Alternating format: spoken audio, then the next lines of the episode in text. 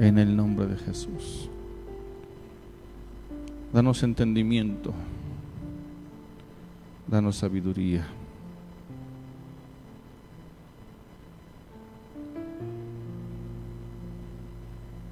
En el nombre de Jesús. Háblanos.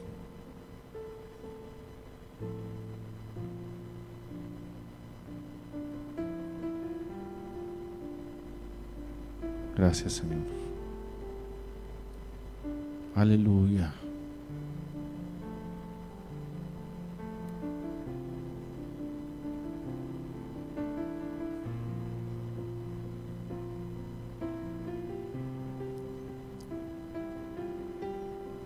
Aleluya, gracias.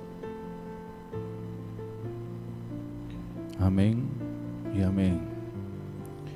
Gracias, Señor. Tome asiento, por favor.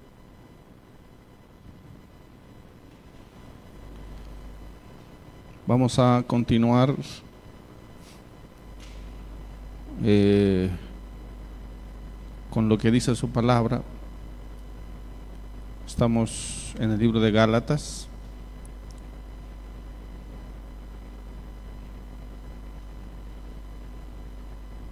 Quiero que eh, nos pongamos a orar, amén, por la próxima escuela de Cristo.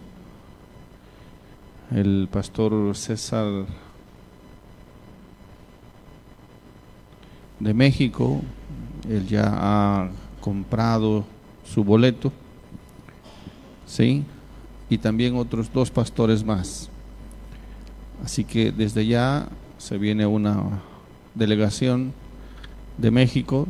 También he hablado con el pastor Brown de Colombia. Al parecer también están preparando otra delegación de Colombia. Y hemos enviado una invitación también al grupo de pastores en Perú. Entonces, estemos orando, por favor. Amén. Esto a nosotros nos, nos eh, eh, demanda más estos hombres vienen con hambre y sed de Dios. Y entonces aquí tiene que haber alimento. Aquí tiene que haber agua si tienen sed de Dios. Si tienen hambre de Dios, aquí tiene que haber provisión para sus vidas. Tal vez no entendemos, hermano. Probablemente es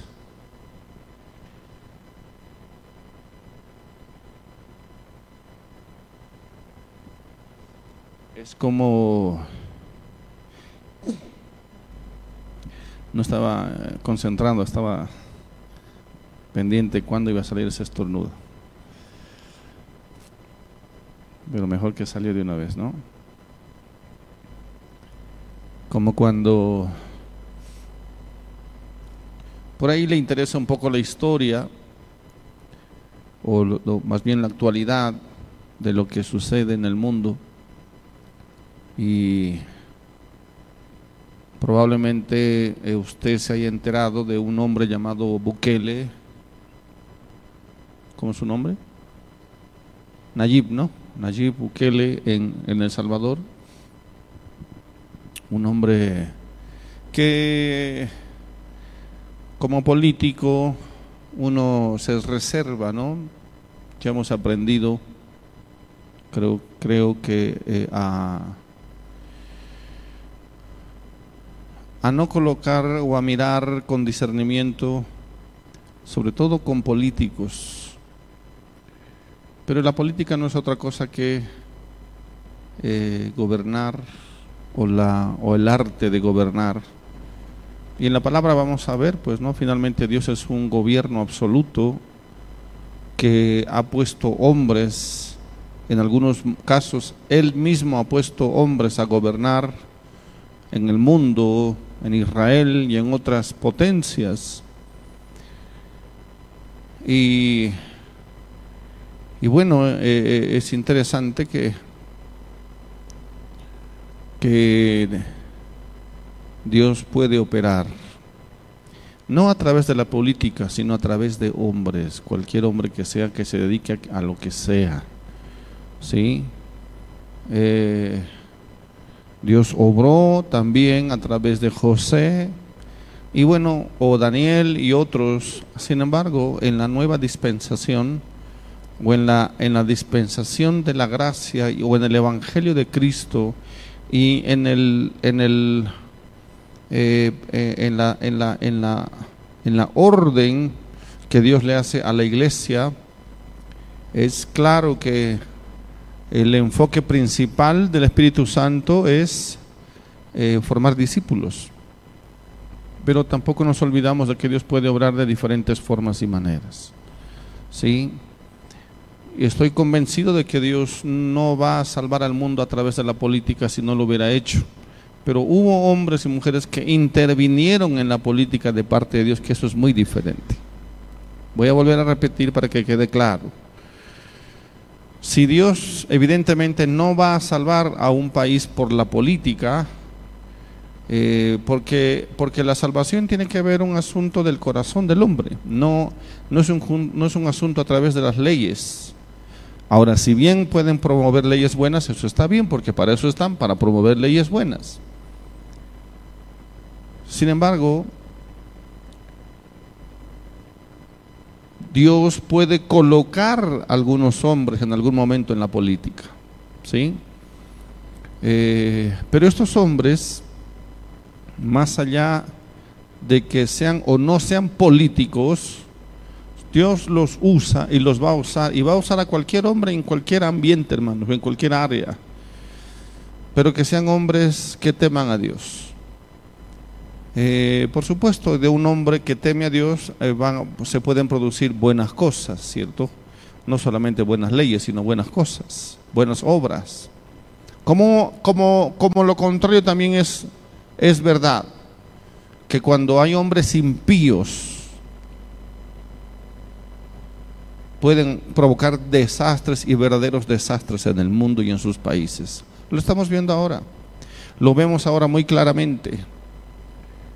Hombres impíos producen prácticas impías, hombres idólatras promueven la idolatría, hombres corruptos promueven la corrupción en sus gobiernos, hombres inmorales promueven la inmoralidad en sus gobiernos y por supuesto después en sus países. Y eso, eso tiene que ver porque el hombre que está delante va a ejercer algún efecto, va a tener algún efecto en su gobierno.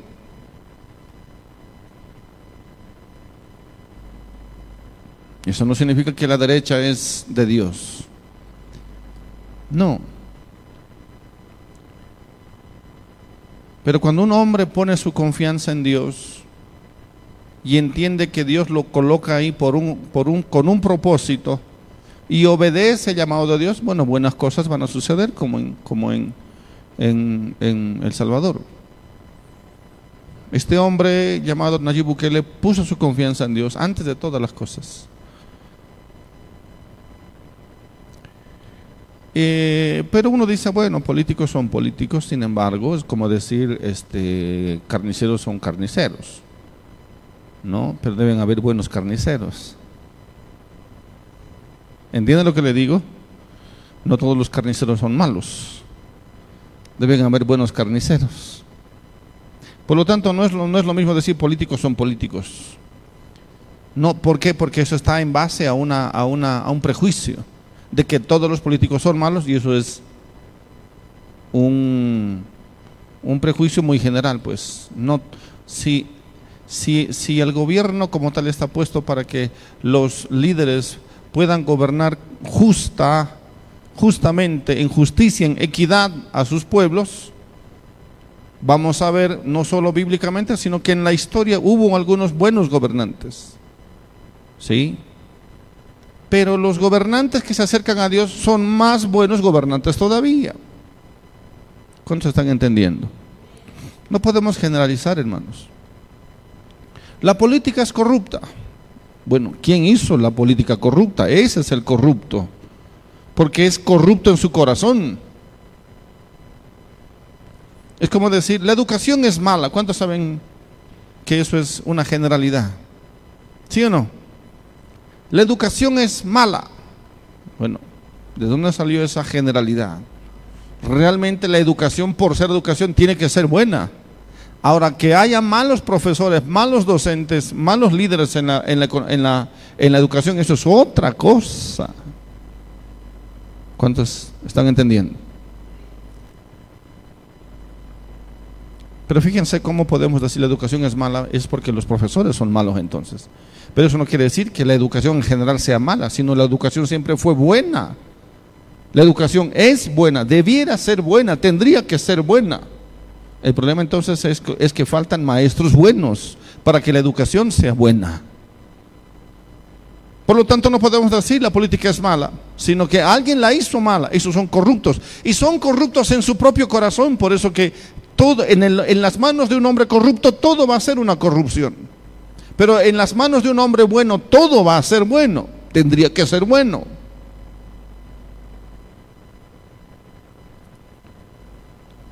Por lo tanto, no me hubiera eh, eh, asombrado mucho, sino hasta escuchar a este hombre llamado Nayib Bukele en su última conferencia con pastores. Me tomé el tiempo y dije, voy a escuchar, voy a ver para no tener un juicio apresurado. Ya el mundo sabe lo que ha pasado con, con los delincuentes, los pandilleros, los maras, salva qué. Para nosotros es otra cosa, ¿no? Pero bueno, para ellos tal vez no, pero eh, si tú entiendes la situación del Salvador o viste la situación del Salvador, es algo, es algo horrible, hermanos como las malas salvatruchas, un, una, una, una decadencia de la misma sociedad, ya que no había joven que no quiera ser un delincuente o, parte de una pandilla. Y todos los malas salvatruchas empezaban a, a tatuar. Se los podía reconocer a la, a la distancia. Un producto de una, una sociedad simplemente, porque los manos salvatruchos salieron de los hogares. Pero se convirtió en un sistema. Una cosa es que la gente se, o los jóvenes o quienes sean, se, se, se desvíen, ¿no? Pero cuando hacen de la desviación ya un estilo, un sistema, eso ya es un peligro, un problema grandísimo. De tal manera que los salvatruchas ya hacían pactos con el gobierno. En otras palabras, quienes gobernaban eran los, las pandillas en, en El Salvador. ¿Sí? Las pandillas. Ellos, era increíble, pero estos, estos pintados y estos, estos tatuados se presentaban en las elecciones y determinaban cómo iba a ser el gobierno, el próximo gobierno. Es algo increíble, tú puedes, debes y tienes que ver algunos documentales. No, ellos, ellos decidían cuánto cobrar, quién iba a tener negocio, quién no podía tener negocio y, quién podría, quién debía o podía este, mantener su negocio. Tenían, y tenían que pagar este, sus, cuotas y, e iban los salvatruchos a, pagar, a cobrar. Y si no te, amenazaban, te decían, entonces vamos a matar a su hijo. Y los mataban, los descuartizaban. La gente sometida por completo a, este, a estos grupos el gobierno tenía que, no solamente tener que estar sometido, sino que aprendieron a, negociar con ellos mismos. Aprendieron no solo a someterse a, a, las pandillas, sino que en su corrupción también empezaron a negociar con ellos mismos, de tal manera que ahora era un gobierno entre los propios, las propias pandillas y el gobierno, y era una corrupción mayor todavía. Porque entonces estos hombres gobernaban la economía del país. Bueno, no, he venido a hablar de eso realmente.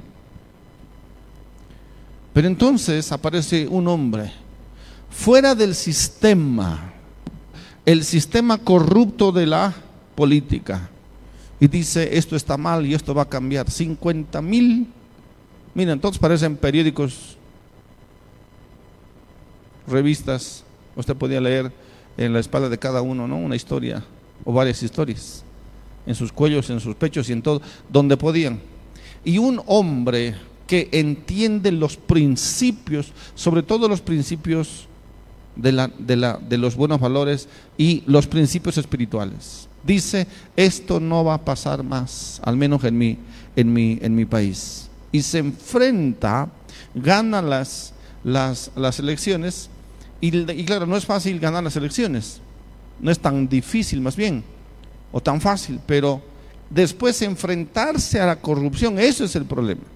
Cuando tuvieron que ahora eh, encerrarlos a todos ellos y ellos empezaron a, armarse y, con los mismos políticos, por eso la de, eh, eh, Bukele siempre va a hablar contra los políticos corruptos, porque ellos son los que le dieron a ellos el poder y gobernaban con ellos. Y todo el país, hermanos. Y no solamente eso, sino que exportaron además después estos, esta, esta forma de vida a otros países, en Estados Unidos sobre todo. Pero entonces hay un hombre que dice, no, esto no va a ser así, no va a continuar así. Y se enfrenta.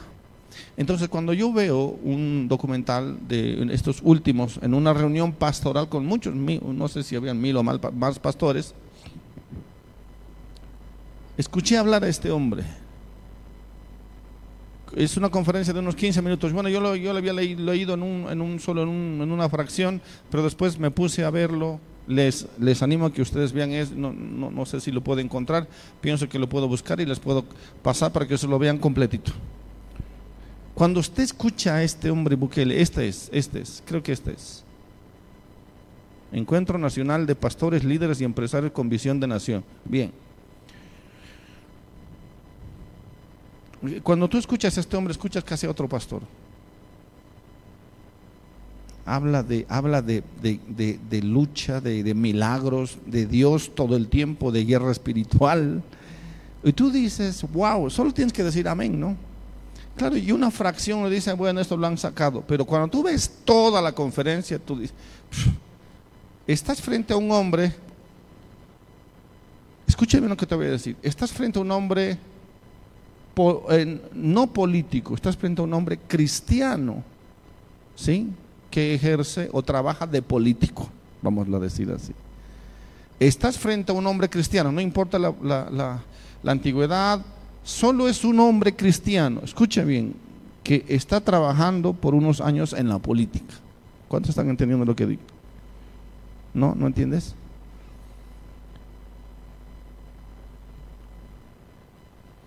No estás frente a un político cristiano, estás, estás, estás escuchando a un cristiano que está trabajando por unos años en la política. Y eso es la diferencia. Esa es la diferencia.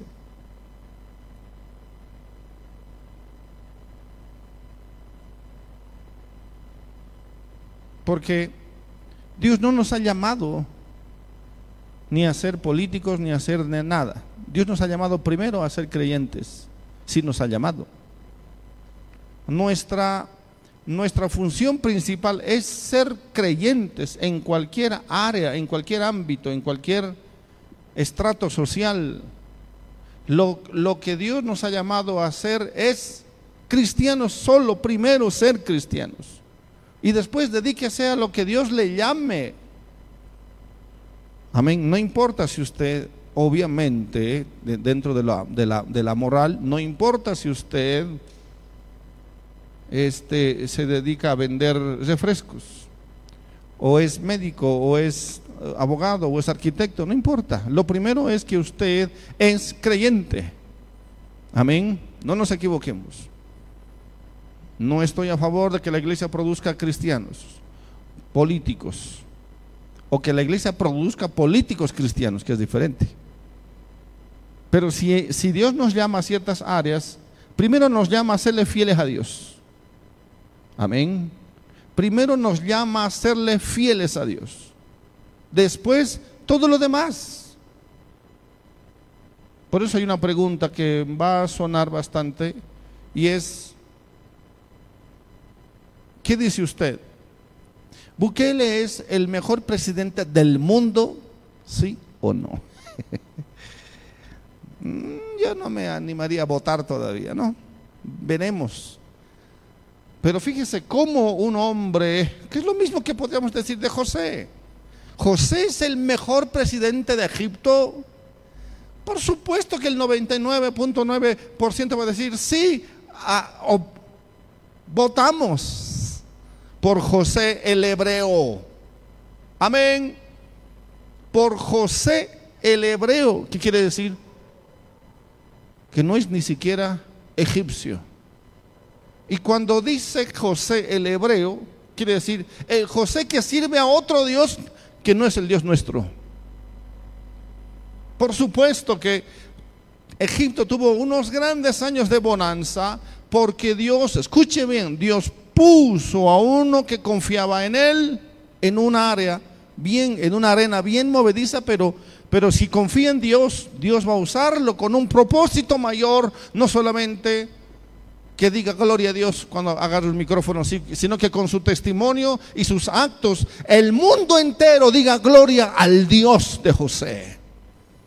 Por eso es que cuando, cuando, cuando Daniel interpreta los sueños, Daniel, un joven de Dios, a quien Dios lo puso también en la política, dio testimonio de que había un Dios grande superior al Dios del imperio en el cual estaba. Amén. Había un Dios más grande que el Dios de los babilonios y era el Dios de Daniel. Es por eso que Nabucodonosor dice, yo tengo que dar testimonio del gran Dios altísimo, el Dios de Daniel, que es más grande y más fuerte, y el espíritu de, ese Dios está en este hombre llamado Daniel. Quiero que entiendas, no importa dónde tú estés, si tú eres fiel a Dios y respondes a Dios y entiendes en qué lugar Dios te ha puesto, algo tremendo va a pasar ahí. Algo importante tiene que suceder ahí. Amén. Si entiendes a qué es lo que Dios te ha llamado, por supuesto que aquellos hombres que han entendido ¿Cuál es el tiempo? ¿Cuántos, cuántos años más le falta a este hombre para para, ser presidente? Postular. Bueno, ¿eso qué significa? Que va, puede gobernar y de hecho va a gobernar porque ¿quién, quién no? Es que es así. Tú, tú, yo he estado en Argentina algunas veces, bueno, algunas veces, hemos vivido ya. ¿Tú no podías ir a las nueve, a las nueve de la noche paseándote por la calle? Eso era prohibido, en mi, por lo menos en nuestros barrios. Tú no puedes, tú no puedes ir con tu celular paseando porque eras, estabas frito. Llegabas, si llegabas con vida a tu casa, o si no, con un buen palazo en la cabeza, o un buen disparo. Y era así. Y es peor todavía ahora en Argentina. Pero en, en eh, El Salvador, similar, peor todavía, pienso que era peor. ¿Cómo esa gente que ahora dice, e, e, ellos hablan, dicen, nosotros nunca salíamos a pasear con nuestra familia, nunca. Y hoy miramos a la izquierda, a la derecha, y no hay nadie que nos está vigilando, no hay nadie que nos está extorsionando, puedo vender y puedo contar mi platita. Hoy no, ellos mismos dicen, yo la mitad ya tenía que pensarle a darle mi cuota a los maras. La pregunta es obvia. ¿Quieren todavía cuatro, no sé si es cuatro o cinco años más en, El Salvador? Pero ¿quieren todavía que Bukele sea cuatro años más en El Salvador como presidente? El 99% dice sí, por supuesto que sí. ¿Cómo no? ni que estuviéramos locos que vuelvan los anteriores corruptos. Pero cuando tú hablas o lo escuchas hablar a este hombre, no estoy volviendo a repetir ni a decir que ahora soy buqueliano, no, sino, sino que estoy dando testimonio de que cuando un hombre confía en Dios, siempre van a pasar cosas buenas. Vuelvo a repetir, cuando un hombre o una mujer confía en Dios y vive para Dios, siempre van a pasar cosas buenas. Ahora, ¿cuántos años va a gobernar? Cinco. Y después, su misma ley no le va a permitir.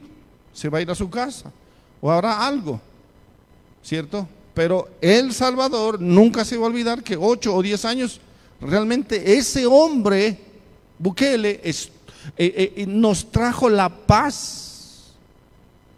La paz, la seguridad, que es lo que cualquier país necesita. La paz, la seguridad, de lo cual proviene la prosperidad. La confianza en el Estado, en su economía, etcétera, etcétera. Ahora todos quieren ir a El Salvador solamente para pasear.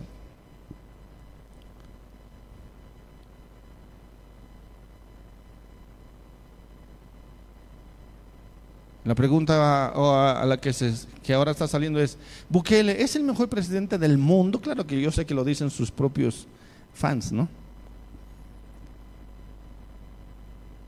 Probablemente no, o probablemente sí. Pero te das cuenta, la política no lo hizo a él, él hizo otra política, otra forma de gobierno. Lo mismo que sucedió con José. José no era político. José solo era un hijo de Dios, temeroso de Dios, que creó otra forma de administración. Una administración que provenía de Dios. Amén. Pudo discernir lo que Dios le dijo. Pudo entender lo que Dios le había dicho para él, para su gobernante y para todo Egipto y finalmente para todo el mundo. Eso es lo que tenemos que entender. ¿A qué es a lo que Dios nos ha llamado? ¿Y cómo podemos responder a eso? Si nosotros no sabemos a qué es a lo que Dios nos ha llamado, simplemente vamos a ser como el montón, parte de un montón.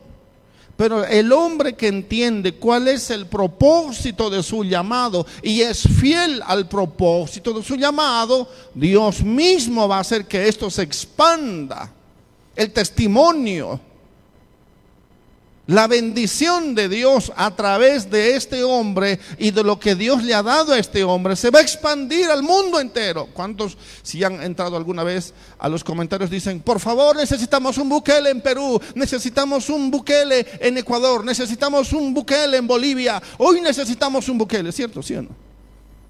El mundo clama por hombres que entiendan cuál es el llamado que Dios les ha hecho para el lugar y el tiempo. Les ha dado una oportunidad. Y estos hombres dicen, yo voy a hacer lo que creo que es correcto, lo que Dios creo que me ha llamado a hacer. Y en unos días más va a ser proclamado presidente eh, el señor eh, Javier Milei. Bueno, ya es votado. ¿Cuántos conocen la historia? Tiene que saber. No, yo no me meto con política. Eso es, eso es, primero es absurdo y además es hipócrita, porque después va y le sigue votando a Evo Morales. No me haga, no me haga salir los pelos. Eso sí, no, no me, no me meta con política y después va y vota a los, a los zurdos.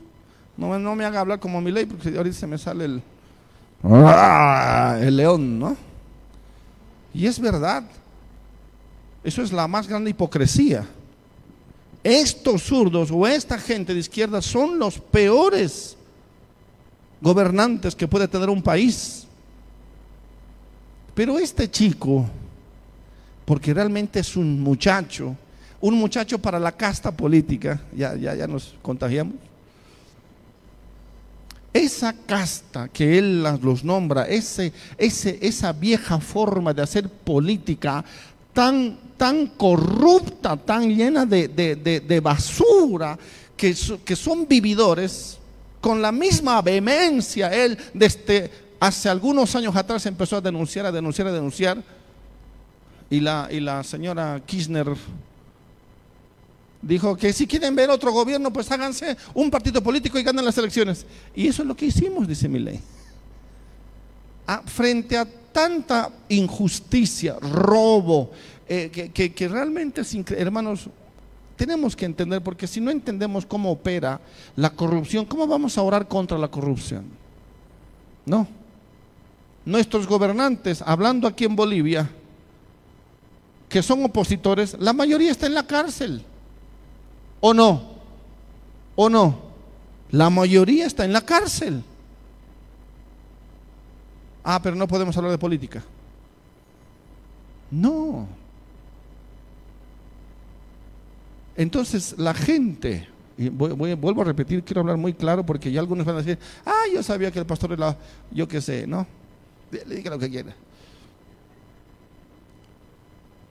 Pero entonces no podemos ni orar, tenemos que saber qué es lo que ellos predican, qué es lo que los políticos predican o enseñan o quieren o desean o promueven.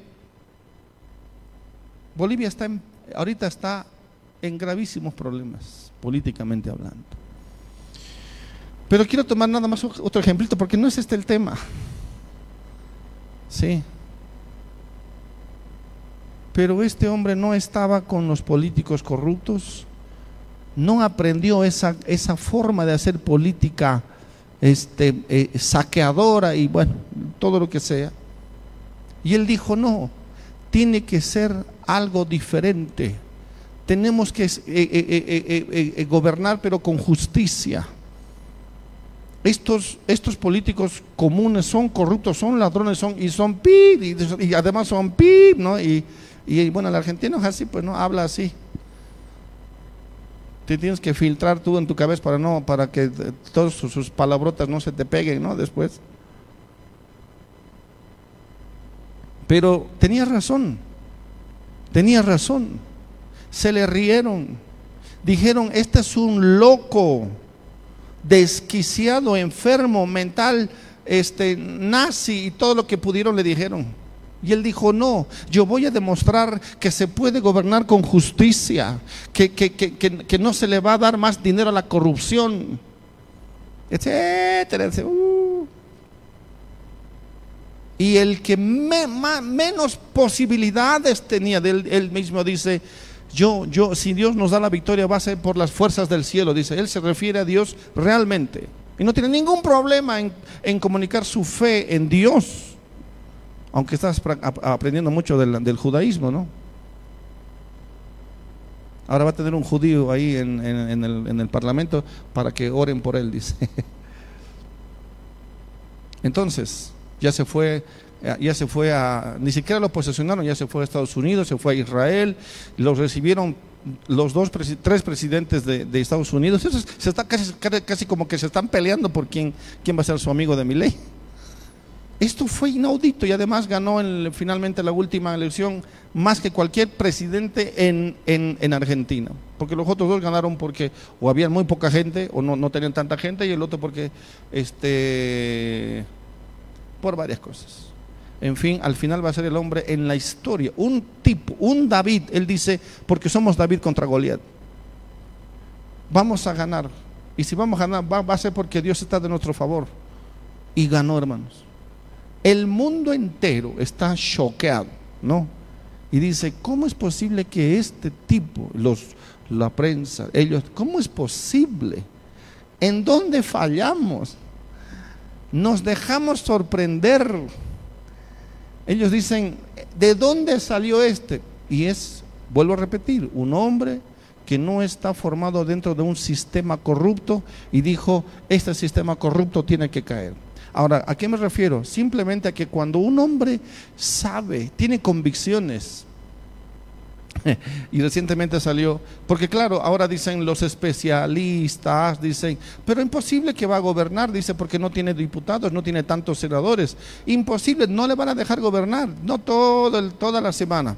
Y él salió diciendo y le dijo muy claro a un, a un, a un reportero, le dijo, ¿sabes con cuánto, con cuántos estaba eh, gobernando Bukele? ¿Cuántos tenía a su favor cuando empezó Bukele? Te los, quiero que te lo pongas, que te los diga, te lo, te lo ponga, en, qué, en qué forma te lo digo. No sé, dice, con cero, dice. Así que cuando dicen que no voy a poder gobernar, oh, dice, solo se necesita un hombre con convicciones. Y cuando tiene convicciones sabe lo que tiene que hacer y después lo hace un disparo en la, en, la, mera cabeza de Goliat, ¿no? Como para que ya no digan hablando, sigan hablando tonterías. Y después de 15 años, el día de ayer o hace dos días, salieron a, protestar los que siempre en contra de los, de, los, de los hombres con convicción, siempre han salido así. La policía por primera vez de, eh, eh, este, dejó la 9 de julio libre para que no, no protesten. Por primera vez después de años de años que la policía nunca les decía nada. ¿Por qué? Porque eran parte del mismo gobierno.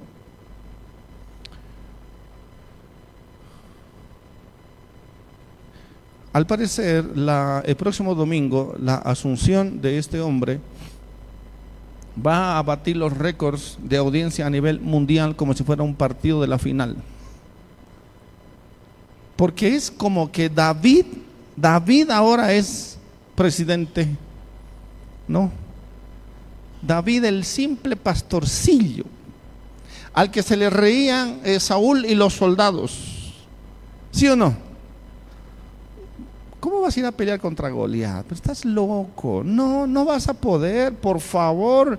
Mejor, si vas a hacer una locura, ponte mi armadura, dice, ¿no? David dice, no, no voy a pelear con esa armadura, con el sistema. Solo voy a pelear porque Dios está conmigo. Y ahí es donde se basa. Cualquier hombre, quiero que entiendas, cualquier hombre y cualquier mujer que se dedica a cualquier cosa, si su confianza está en Dios, siempre va a salirle bien las cosas. Siempre, amén. Siempre que un hombre, una mujer, un joven, un niño que confíe en Dios, le va a salir bien. No importa lo que se dedique. Mundial, mundial. El, fenómeno Miley ahora es en el mundo.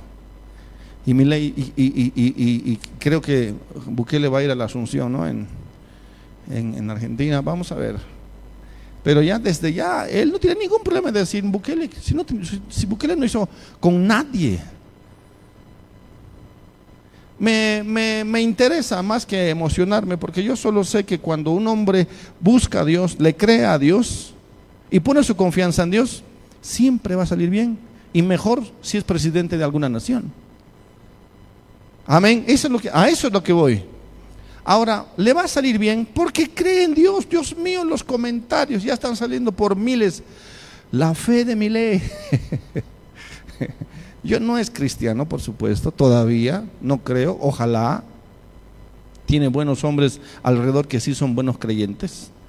No tiene, él dice que es el Moisés, ¿no? No, no dice que es el Moisés, sino cree en, en, la, en, la, en, la, en la palabra. Cuando Moisés habló con Dios, etcétera, etcétera. Pero vuelvo a repetir, este no es el mensaje. El mensaje es el siguiente.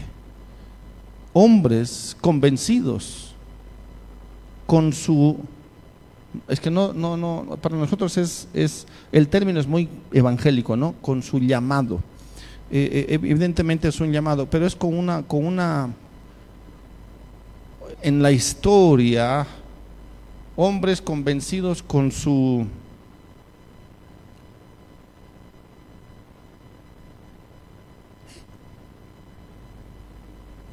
Poseídos, claro, poseídos por una visión eh, eh, eh, de hacer algo, ¿sí? Algo por el bien. Pero sobre todo cuando hombres de alguna forma entienden y saben que lo que van a hacer no lo están haciendo por sí mismos, sino porque hay una gran fuerza o un gran poder que los lleva a hacer lo que debiera hacerse que colocan su confianza en Dios y es mejor todavía. ¿No? Podemos hablar de médicos, podemos hablar de, un montón de gente que dijo, no, yo no estoy aquí para perder mi tiempo, yo no soy parte del montón. Yo, yo si veo, si veo algo que está mal o, de, de alguna forma entiendo que de alguna manera yo puedo hacer algo para que esto cambie, lo voy a hacer.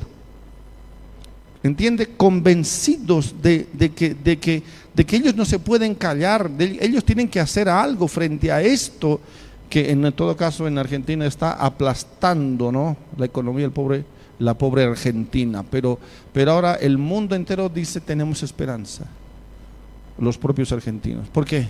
Porque es un hombre que no es de la, de la, no pertenece a ese sistema corrupta. Amén. ¿Qué es lo que estoy diciendo? Muy simple.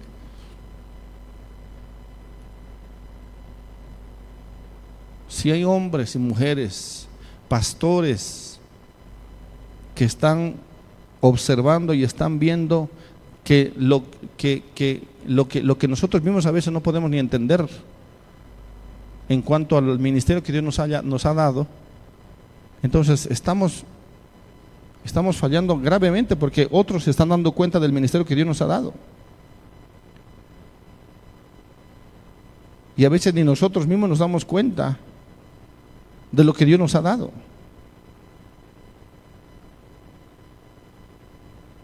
Y cuando tú ves a estos hombres, uno dice, wow, tienen un genio entre ellos, es un genio, es un brillante, es un dotado o superdotado.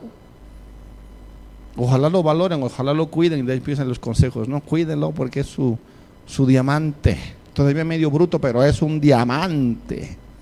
¿Cierto? ¿Me están entendiendo? Amén. Que van a pasar años todavía cuando esta gente cómplice de la, de la, de la, de la situación de su país, nunca se van a dar cuenta realmente. Pero la gente de bien, la gente de a pie o los ciudadanos, se van a dar cuenta y, uno puede ver un poquito, hacia, un poquito hacia atrás y este hombre nunca dejó de decir lo que hoy sigue diciendo. Esperemos que continúe, ¿no? Y ahí, es donde sí es, sí es bueno que oremos o que la iglesia ore porque hay mucha pobreza, porque hay un montón de problemas. Vuelvo a repetir, no es que, no es que Dios use, eh, de hecho la política como tal, la, política normal, entre comillas, se ha aplazado, porque ellos han hecho la política para enriquecerse y no para gobernar, y para ser ellos más ricos y los pobres más pobres todavía, ¿entendemos? Pero entonces cuando sale un hombre que no es parte de ese sistema acabado, es más, él mismo dice, el mismo ley dice, no, toma una, una, parte de, jueces, creo que es, de Samuel, ¿no? Eh, donde habla acerca de, cómo Dios le dio los, los gobiernos, los estados a cada país para para su propia destrucción. No es que Dios, sino que el mundo, los propios judíos buscaron un Estado y, me rechazaron a mí, dice, ¿no? Y parece que fuera otro predicador también. Porque entonces ellos se aprovechan, ellos ponen los, los, eh, eh, eh, las, un montón de impuestos, etcétera, etcétera, etcétera, para aprovecharse de ellos. Pero entonces cuando hay un hombre que piensa de forma diferente, no de acuerdo al sistema, y Dios le, le coloca en el corazón ese deseo como, como colocó en el corazón de Nehemías para hacer lo que nadie quería hacer, restaurar los muros de Jerusalén. Y lo hizo frente a todo pronóstico, y lo hizo en tiempo récord, y lo hizo porque Dios le dio la gracia y los recursos, y nadie le creía. Cuando estaban los muros puestos, dijeron, wow, realmente pensábamos que nunca lo íbamos a lograr. Pero Nehemías dijo, solo denle la gloria a Dios. Amén, porque hasta de su mismo pueblo se levantaron contra él. Y así es, cuando, al, cuando Dios pone el llamado en alguien para hacer algo que es fuera de lo común, la mayoría dice, no, está un loco, medio loco, no, no, no va a jalar, no va a dar esto. Y, entonces se empieza a ver resultados, recién se van animando los otros, ¿no? Recién dicen, amén, parece que sí, parece que es una bendición. ¿Por qué? Porque ni siquiera saben, no lo valoran anemías, lo ven como otro loco, lo ven como un, como un rebelde frente al gobierno de ese tiempo, etcétera, etcétera. ¿Cuándo estamos entendiendo? Escucha bien, por eso es que tenemos que orar. Orar que esta escuela, este instrumento que Dios hoy nos ha entregado a nosotros, sea de grande bendición para cientos de pastores. Me llamaba el otro día un pastor de Venezuela y me dijo, tengo a mi cargo más de mil pastores. Por favor, vengan a hacer otra escuela. Yo le, voy, yo le doy garantías, dice que van a haber muchísimos pastores. Yo digo, ay, ¿En serio? si yo tuviera la economía, ya me hubiera comprado los pasajes. Dios sabe eso. Pero no, no, no es que, no es que es un, es un, es un decir. Si es así, vamos a hacer otra escuela en Venezuela.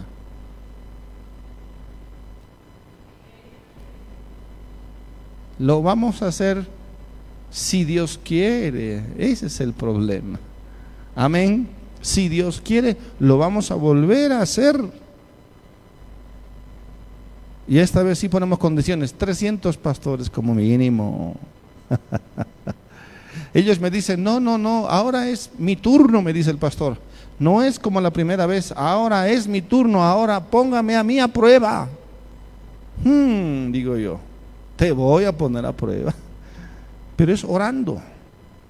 ¿Estamos entendiendo? Amén. Ahora se están viniendo delegaciones aquí a Bolivia.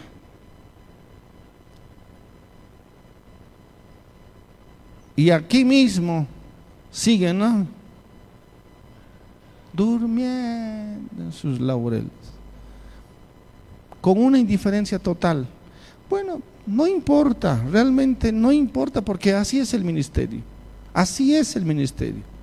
Hay una pasión, un fuego, una, una, una, una carga, un llamado que Dios me ha hecho y nos ha hecho a todos los que creen en el llamado. Y lo vamos a hacer y lo vamos a seguir haciendo. Les guste o no les guste, crean o no crean, apoyen o no apoyen. Pero los que apoyan, gloria a Dios. Amén. Gloria a Dios por los que apoyan. Gloria a Dios por los que creen. Gloria a Dios porque los que creen que esto es no solo para nosotros, sino para el mundo entero. ¿Cuántos dicen amén? Que Dios nos ayude. Amén. Va a llegar, ojalá llegue el día cuando diga, van a venir de, de, Estados Unidos. Bueno, han venido ya. Pero en una sola escuela van a venir de Estados Unidos, de, yo qué sé, de, Costa Rica, de, Nicaragua, ¿por qué no? De Colombia, ¿ah? Del Salvador. ¡Ay, El Salvador! ¿Cuántos quieren una escuela en El Salvador? Ay, me voy, nos vamos, ¿no? Una escuela de, que en cualquier momento entramos al Salvador. Si hemos pasado toda Centroamérica, es mucho más fácil después entrar al medio. ¿Sí o no? Te puedo asegurar. el, el punto aquí es, ¿creemos lo que Dios nos ha llamado a hacer?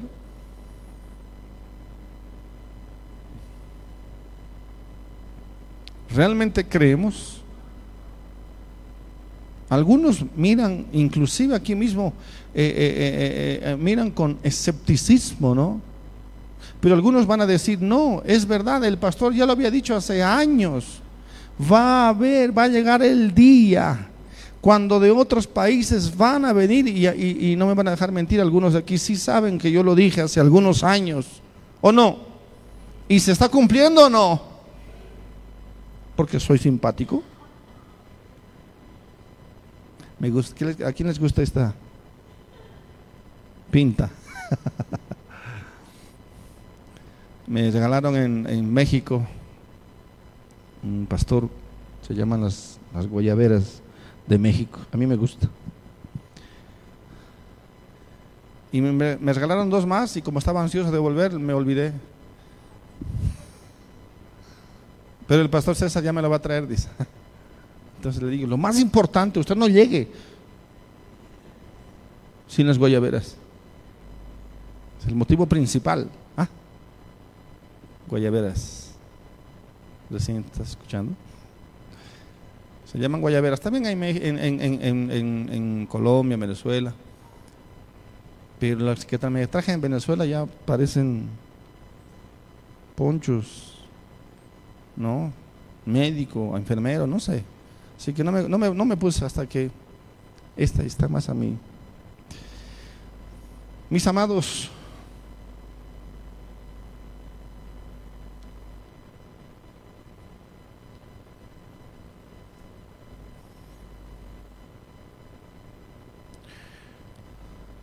voy a postergar la palabra. Pero quiero que quede esto. Yo, yo es una palabra que es fuerte. Así que se preparan para el próximo domingo. Amén. Sí, es mejor así. Así están todos además, ¿no? Sí, mejor, mejor que vengan todos. Es una palabra muy fuerte. Es una palabra para nosotros. Es una palabra que tiene que tiene que calar profundamente en nuestras vidas. Pero esta reflexión que hoy les hago es algo que tenemos que tener muy en cuenta, hermanos, muy en cuenta. No es fácil, no es fácil enfrentarse a las potestades infernales. En algún momento, en algún momento puedo decir hasta me, me, confundí porque las, las, las, las opresiones, los ataques vienen tan duro y, te olvidas que nuestra lucha no es contra sangre y carne. Escucha, nuestra lucha con, cuando hacemos lo que Dios nos ha llamado a hacer, los golpes, como dice ahí en Efesios 6:12, los golpes van a venir justamente del mismo infierno. Ahora, ¿a, quién, ¿a quiénes usa el infierno? A hombres y mujeres que son parte del mismo ministerio muchas veces. Son parte de la, del mismo pueblo. ¿Quiénes le hicieron problemas a, a, Nehemías si no eran los propios de ahí mismo, sacerdotes, líderes? Y en algún caso, en algún caso de, un, político de afuera, pero Nehemías se reía porque él decía, pues, ¿quién? ¿Quién me quiere hacer problemas? Por favor, yo tengo el apoyo del mismo rey. Amén. Del mismo rey. Es más, ¿de quién creen pues que es la madera? El mismo rey me ha dado, eh, pero, pero el mismo rey de reyes es a quien yo sirvo en primer lugar. Amén el mismo rey de reyes es quien me ha dado autorización, me ha dado permiso y me ha dado la orden de que yo haga esta restauración de los muros de Jerusalén. ¿De quién van a venir la, madera? ¿De quién creen que van a venir los recursos si no es del rey mismo? Él mismo me ha dado la orden, él mismo me ha dado el recurso. Tengo el favor del rey y la orden del rey de reyes y señor de señores. Así que ¿quién es este que me quiere? Porque se levantaron algunos líderes políticos también. No, enemías decía, no tengo ni tiempo para hablar con ustedes, por favor. Pero los líderes de adentro, los líderes de adentro y del pueblo mismo son los que se levantaron terriblemente. Es más, falsos profetas se habían levantado diciendo, Dios nos ha mostrado, Dios, ven, reúnete conmigo. Y Nehemías dice, entendí que estos eran realmente del mal no son profetas de Dios. Y los que nos han atacado son profetas falsos, líderes falsos, que yo no entendía. Dios me estuvo hablando, hablando, hablando. Y a veces como que te enfocas ¿no? en la carne y sangre pensando que son personas y al final te das cuenta que son potestades. Potestades infernales a través de hombres y mujeres, por supuesto. Principados, gobernadores de las tinieblas de este siglo y uno, huestes espirituales de maldad, y uno dice, y uno, y uno se, confunde, uno de, alguna manera, claro, cuando estás en la batalla te confundes. Y no, a veces no miras hacia arriba. Y te fatigas eh, haciendo lo que, lo, que, lo que sabes que es correcto, pero, pero en, en la batalla muy difícilmente alguien puede mirar hacia arriba, pero es necesario mirar hacia arriba tienes que mirar en algún momento y mirar las cosas desde arriba. Porque si no miras desde arriba, te vas a, te vas a estrellar con los de aquí abajo. Y vas a creer que son las personas los que, los, que, los, que, los que son enemigos tuyos. Y no te das cuenta que son potestades infernales que te están haciendo la, la guerra, lo imposible. Y a veces nos olvidamos de eso. Tan, y, uno, dirá, pero eso es tan básico. Sí, es tan básico, pero cuando estás en plena lucha, estás, estás trabajando, estás tratando de obedecer a Dios con una y otra cosa, de pronto estos vientos soplan muy fuerte y tú dices, wow, ¿qué está pasando aquí? Y no te das cuenta que son principados y potestades y de las regiones celestes que van en contra tuyo. Y Dios, y Dios me habló clarito. El otro día me dijo, pero no te has dado cuenta que eso es un principado. Yo dije, wow, ¿Cómo no me di cuenta? Que si uno entiende que es un principado, por supuesto que estos van a mentir, van a hablar mal de ti, te van a columniar, te van a, te van a, te van a pelar vivo. Y uno dice, ¿cómo?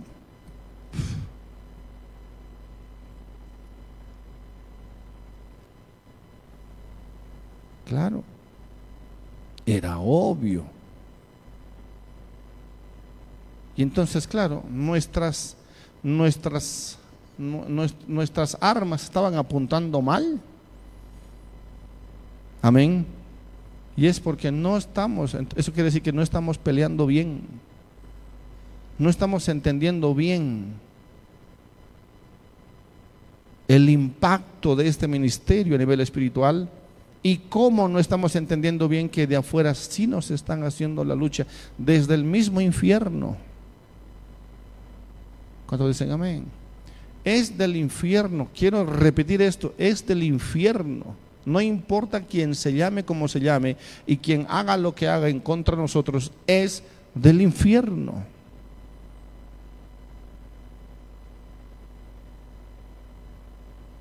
Y cuando es del infierno, entonces tienes que luchar espiritualmente. ¿Cuánto dicen amén? Tienes que saber luchar. Y si no sabemos luchar, claro, nos vamos a confundir y nos vamos a agotar aquí en este plano, plano, en este nivel inferior. Y claro, después te desgastas. Después estás, estás eh, eh, confundido, no sabes ni a dónde ir, ni qué es, ni qué va a pasar.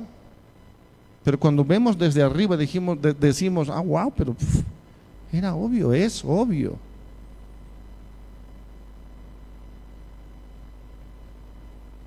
tenemos una misión. Y la misión es grande. Te puedo asegurar que hemos entrado por lugares que tú no tienes ni idea. Y vamos a entrar por lugares que el sistema tampoco tiene idea. No pertenezco al sistema evangélico. Yo no pertenezco a ningún sistema evangélico. No pertenezco, ni soy socio, ni, ni, participo, ni estoy ligado a, a ningún sistema evangélico, porque ya conozco ese camino, ya sé cómo actúan y yo no quiero saber nada de eso. No somos parte, somos parte, como dice el apóstol Pablo, e, e, exactamente, quiero, quiero contarles algo. Esto es algo que le dije al pastor, al pastor César, que creo que a ustedes no les he comentado nunca, porque a veces son son, ¿qué, te digo? Son, son cosas que solo le pasan a alguno. Y bueno, alguno no, no me malinterprete ni haga doctrina de esto. Pero ni yo mismo lo sé todavía. Pero cuando estás con hombres de nivel de autoridad, tú dices, con este sí puedo compartir algunas cosas, ¿no? Pero yo tuve, no, no un problema, sino tuve una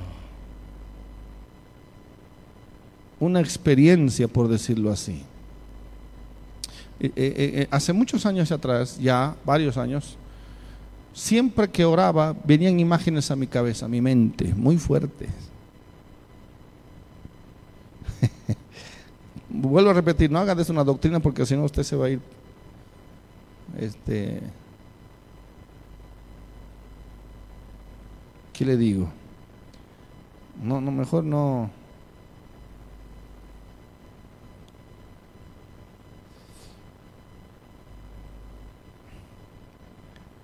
Cada uno tiene su propio su propio eh, su propia forma de entender las cosas.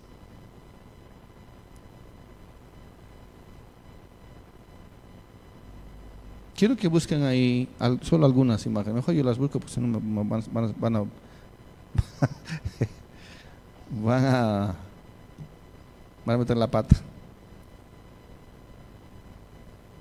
Pero yo espero que me entiendan, realmente a mí me cuesta, porque algunos podrían no entenderlo.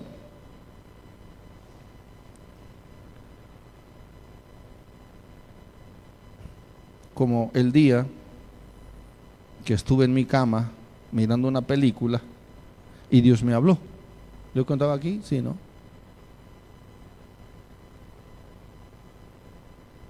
Ahí les mando mejor este Reyes, ¿ya?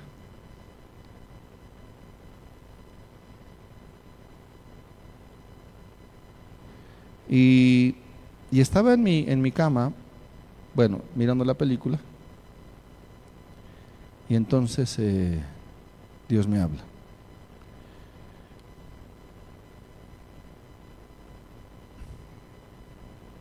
Y a partir de ahí es que yo supe que este llamado era un llamado importante, grande, muy grande.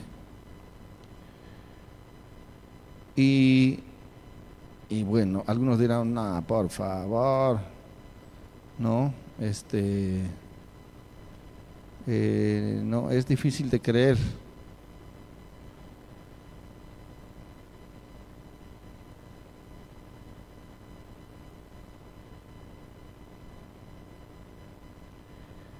Entonces, ¿qué pasó? Que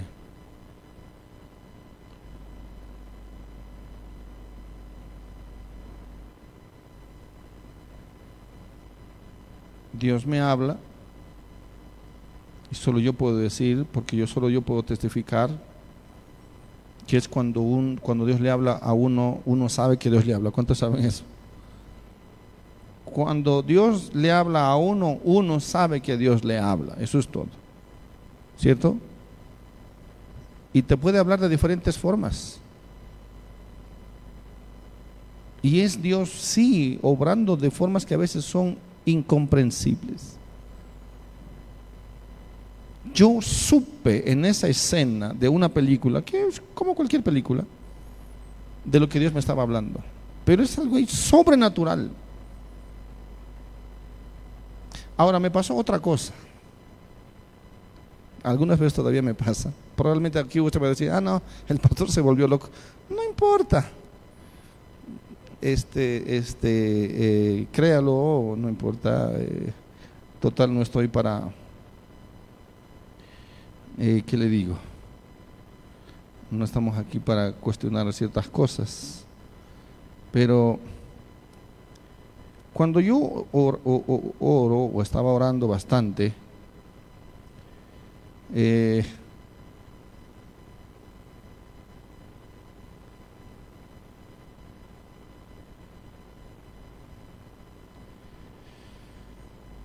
el Señor empezó a darme ciertas imágenes en mi mente. Aquí los, ya lo estoy compartiendo. ¿Cuántos han visto estas pinturas? Por favor, estos. De hecho, este mensaje se va, se va a borrar, ¿no? Porque algunos no van a entender. Pero cada vez que yo oraba, cada vez, cada vez, algunas veces me pasa todavía, empiezan a venir a mi mente estas, estas imágenes. Y yo digo, ¿por qué? Yo ni sabía quién era, ni de dónde era, ni no tenía la menor idea. ¿no? Y resulta que este hombre se llama Fernando Botero. ¿Sí? Empecé a investigar. ¿No? Y, en mi ignorancia yo puse en el, en el, en el, internet, puse pinturas de gordos porque no tenía ni la menor idea, o sea, eso venía a mi, a mi mente, a mi espíritu. Pinturas de gordos, y, de, verdad yo pensé que era algún, no inclusive algún, algún, no, sí, pero algo, algún, algún, este, algún tipo que se hacía la burla de los gordos, ¿no? Pero no, resulta que es un artista famosísimo que no solamente hace pinturas, sino hace esculturas. ¿No? O sea, no son ni gordos ni gordas. Fíjense el caballo que ha hecho. Ahora, escuchen, son, así son las pinturas y esculturas de este hombre y están en las principales plazas, avenidas y, este, eh, eh, museos de nivel mundial de primerísimo nivel mundial, Museo del Louvre en, Francia, y en los más grandes museos están, si tienen esto en, en, físico, quiere decir que han pagado mucho, mucho, mucho dinero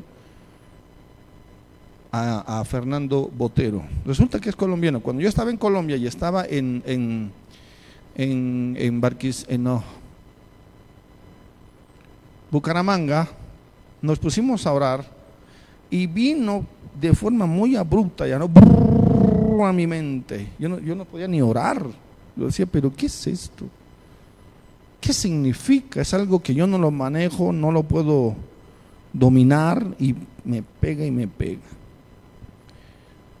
Nada, nada, solamente me enteré que es un, un, un, un hombre que atípico, atípico, que no es de ninguna escuela artística, de ningún colegio, porque cuando él sacaba sus pinturas, lo que hacía era que lo insulten más bien.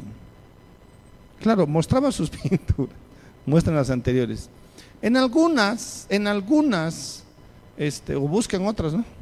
En algunas, este, no estoy hablando del, del eh, eh, o sea, hay algunas que son grotescas, tampoco, ¿sí? No, no es que es un pintor ungido, olvídense de eso. Simplemente, simplemente que el hombre empezó a, sacar este tipo de pinturas y claro, lo expulsaron.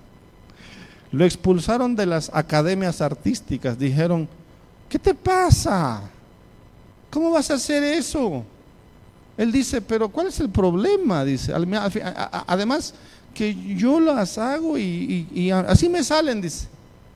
Pero haz algo mejor, haz algo bueno. No, dice, así me salen.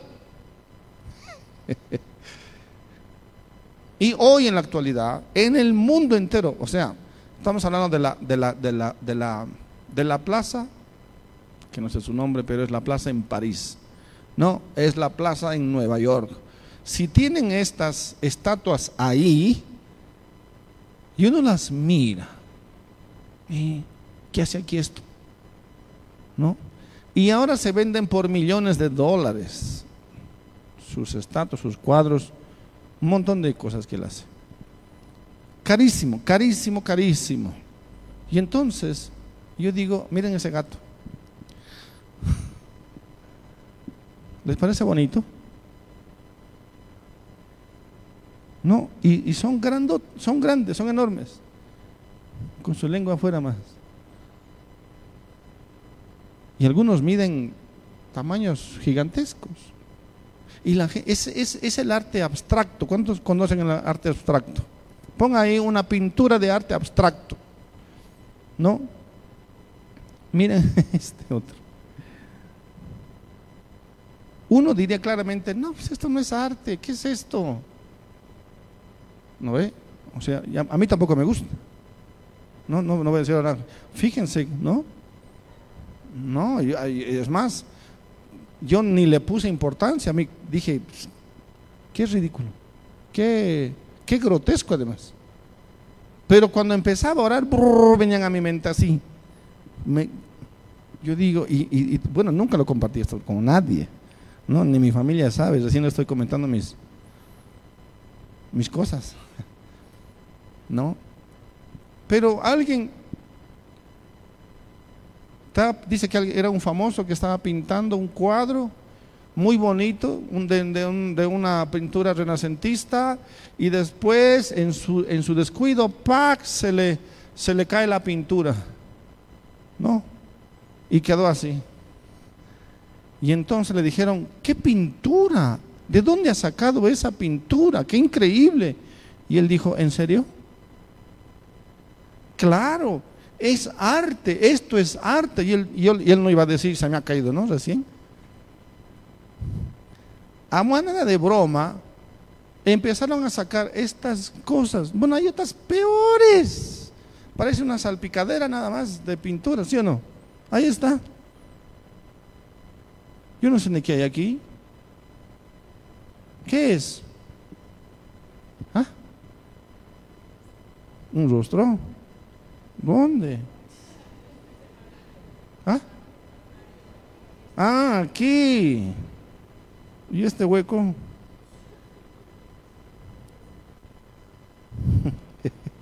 ¿Se dan cuenta? Pero las, las otras son peores todavía. No se ve nada. ¿Qué es esto? Uno, uno dijo, mi un, un, verdadero, no verdadero, bueno, un artista dijo, mi, mi, nieta hace mejores cosas que esto y ahora valen millones, literalmente valen millones. Entonces es un cambio, ¿entienden?, de mentalidad. Pero más allá de eso, hay, un chavo del 8 también, ¿no? Vean el chavo del 8 según Fernando Botero. Ustedes van a ver el, el chavo del 8 según Fernando Botero. A ver, pónganle. ¿Ah?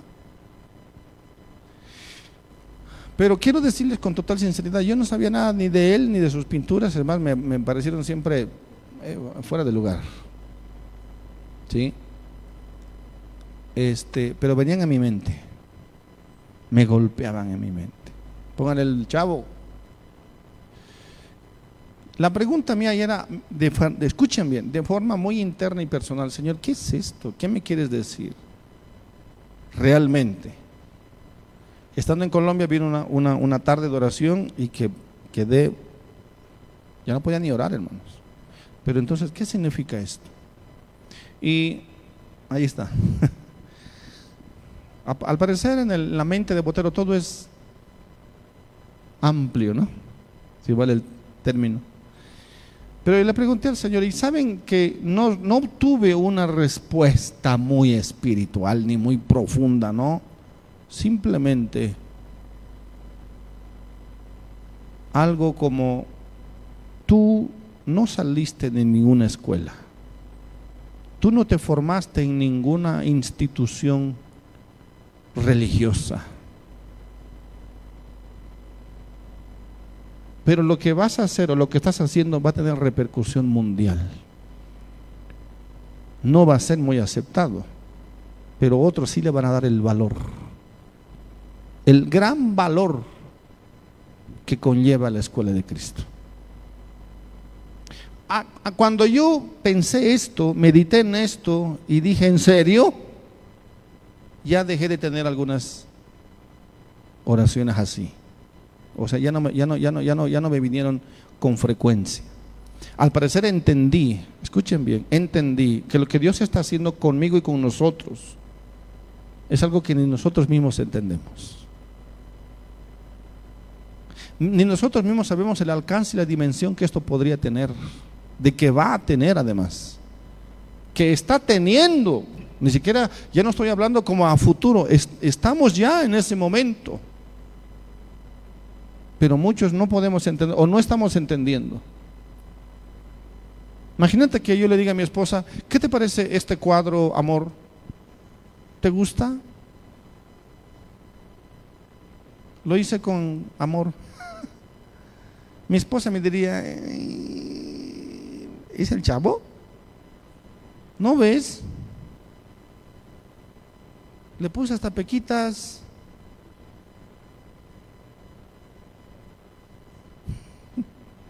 Está medio fofo. Creo que estás equivocado con el ñoño. No, es el chavo, ¿no ves? Mi esposa me diría, ¿por qué no te dedicas a otra cosa. Con mucho amor, con mucha, a veces hasta con compasión, la pobre me diría, la pintura no es lo tuyo, ¿cierto? No, no es lo tuyo. Eh, eh, hay, hay, pintores tremendos. A ver, póngale una, una pintura así, yo que sé, de, de, de, ¿de quién? ¿De quién? Van Gogh, a ver, póngale ahí Picasso, Van Gogh, ¿no? Una, una de un, un paisaje. De, bueno, de Miguel Ángel. ¿no? Y yo aparezco con mi cuadro ahí.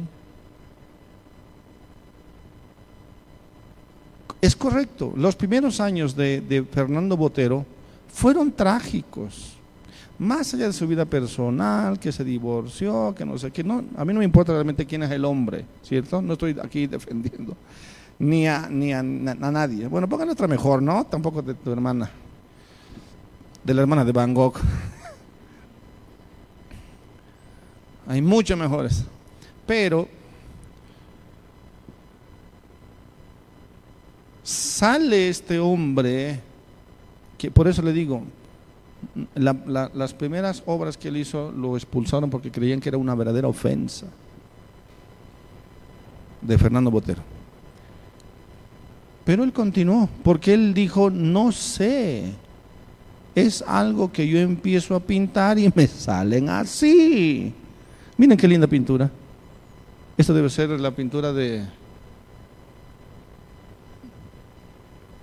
Pero así sale o, o en tu computadora nomás.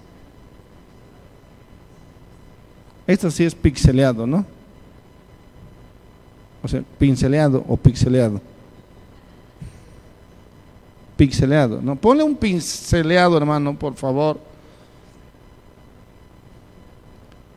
¿Sí? Mejor del renacimiento. Y entonces cualquiera que miraba los cuadros de Botero dijeron, este, es más, tu personalidad, tu persona aquí es un, un, un insulto para nosotros.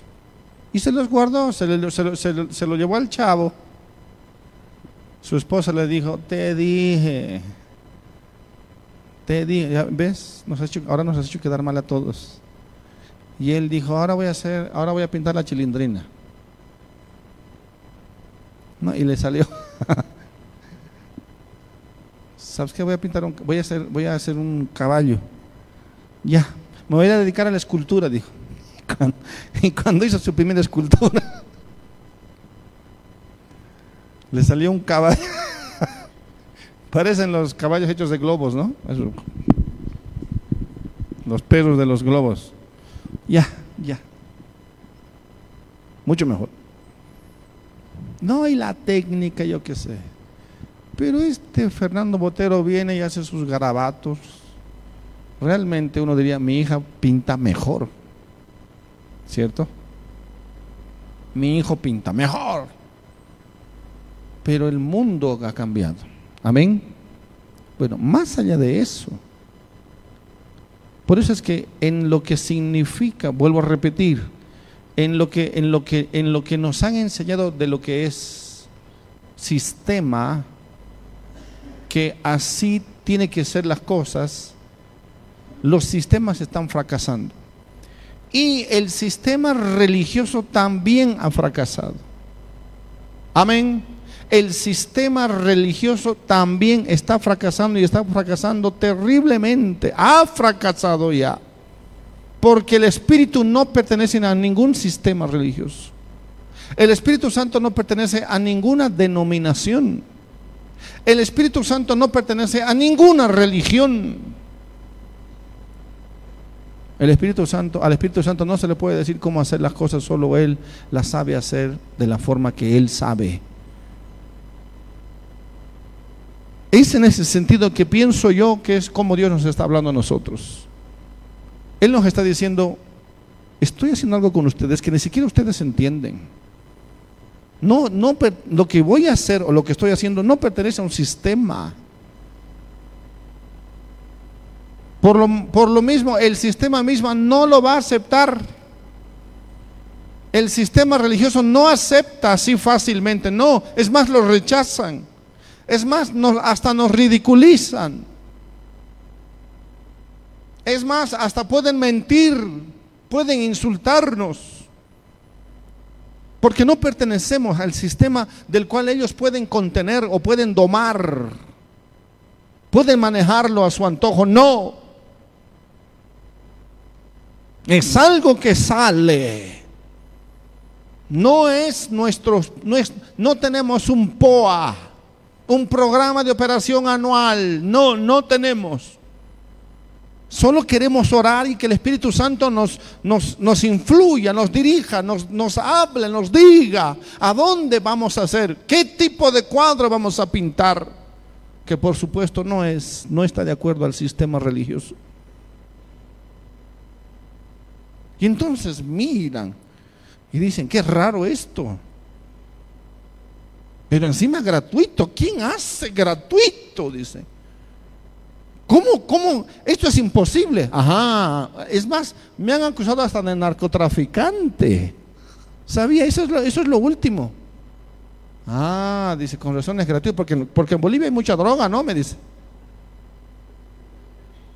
O sea, el hombre que lo dijo, lo dijo sin pensar. O sea, estaba pensando eh, con su voz en alto.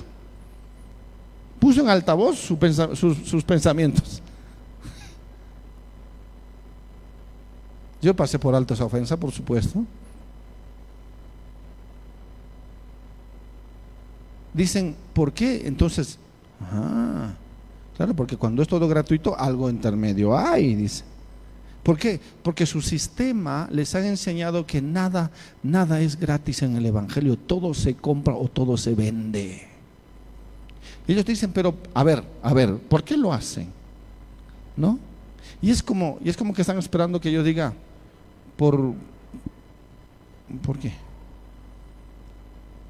¿Por reconocimiento? ¿Por, por plata? ¿Por dinero? ¿Por, ¿Por fama? ¿Por qué?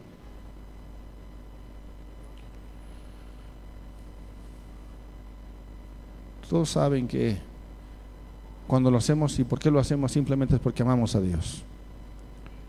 Solo lo hacemos porque amamos a Dios. Solo que ese es nuestro regalo, ver vidas transformadas, ministerios transformados, familias transformadas.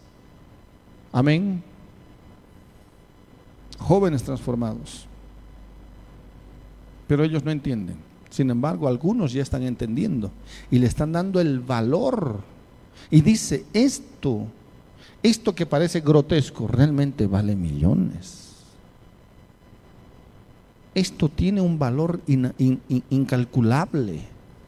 Entonces, ¿qué están diciendo los pastores en México? Están diciendo, no, nosotros vamos a ir a la fuente. A la fuente. ni siquiera queremos que nos traigan, no, nosotros queremos ir a la fuente para que cuando volvamos de Bolivia, esto sea un golpe grande, una bendición grande en todo México. ¿Me está entendiendo? Ese es el problema. No sabe, no, el, no, sabemos el valor de nuestro botero. En Colombia son los primeros que les han, se, le han reído. Por favor, en, la historia es muy interesante. En Colombia le dijeron, estás loco de remate. Y ahora están pidiendo que por favor pinte algo, dicen sus gobiernos, ¿no? Por favor, un, cuadro, algo, haz que quede colgado en la, en la casa, en las plazas. Y algunas, algunas ha hecho este, y las ha, este, ¿no? Miles de obras había tenido ahí guardado, que como le dijeron que eso era basura, entonces lo guardó. Ahora recién están sacando de a poquito, por aquí un cuadrito, y un, algún museo de por ahí de, de, de Bogotá, de Medellín, ¿no? Sí, ahí, ahí es, él es de Medellín. Y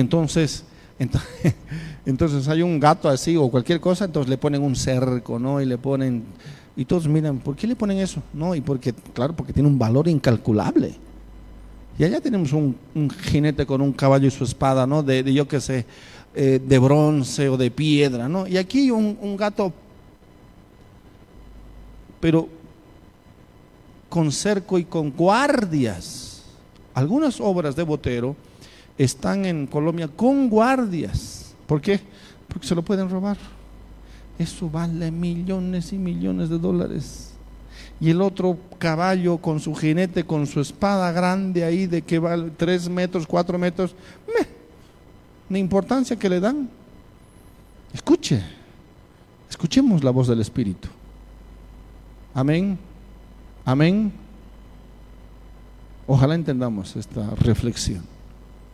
Ojalá entendamos esto, pero esto también exige demanda de nosotros mismos, de entregarnos por completo a la visión de Dios, no a mi visión ni a, la visión del, pastor Clendenen, nada. Dios me dijo, Dios me dijo bastante, cuando yo empezaba a defender mucho a Clendenen, Dios me dijo, a ver, un ratito, eso es mi visión, me dijo. El Espíritu Santo, esa es mi palabra que yo sí le di y le di a otros hombres para que lo apoyen, pero sigue siendo mi invención, me dijo. Es más, es mi ministerio. Y yo estoy orando y además hay que orar para que otros, otros hombres se sumen a esta visión. Porque solos no lo vamos a poder hacer. Hermanos, ahorita mismo hay países que nos están demandando la escuela y no lo hacemos porque, pues, no, a mí me gustaría tener una olla aquí de, de oro, ¿no? Excavar a ver si tenemos petróleo. Ay, Señor, tengo que orar mucho para contenerme. Pero Dios va a proveer de alguna manera. Y vamos a hacer lo que tengamos que hacer. Y otros se van a sumar y harán lo que tengan que hacer. Póngase de pie, por favor.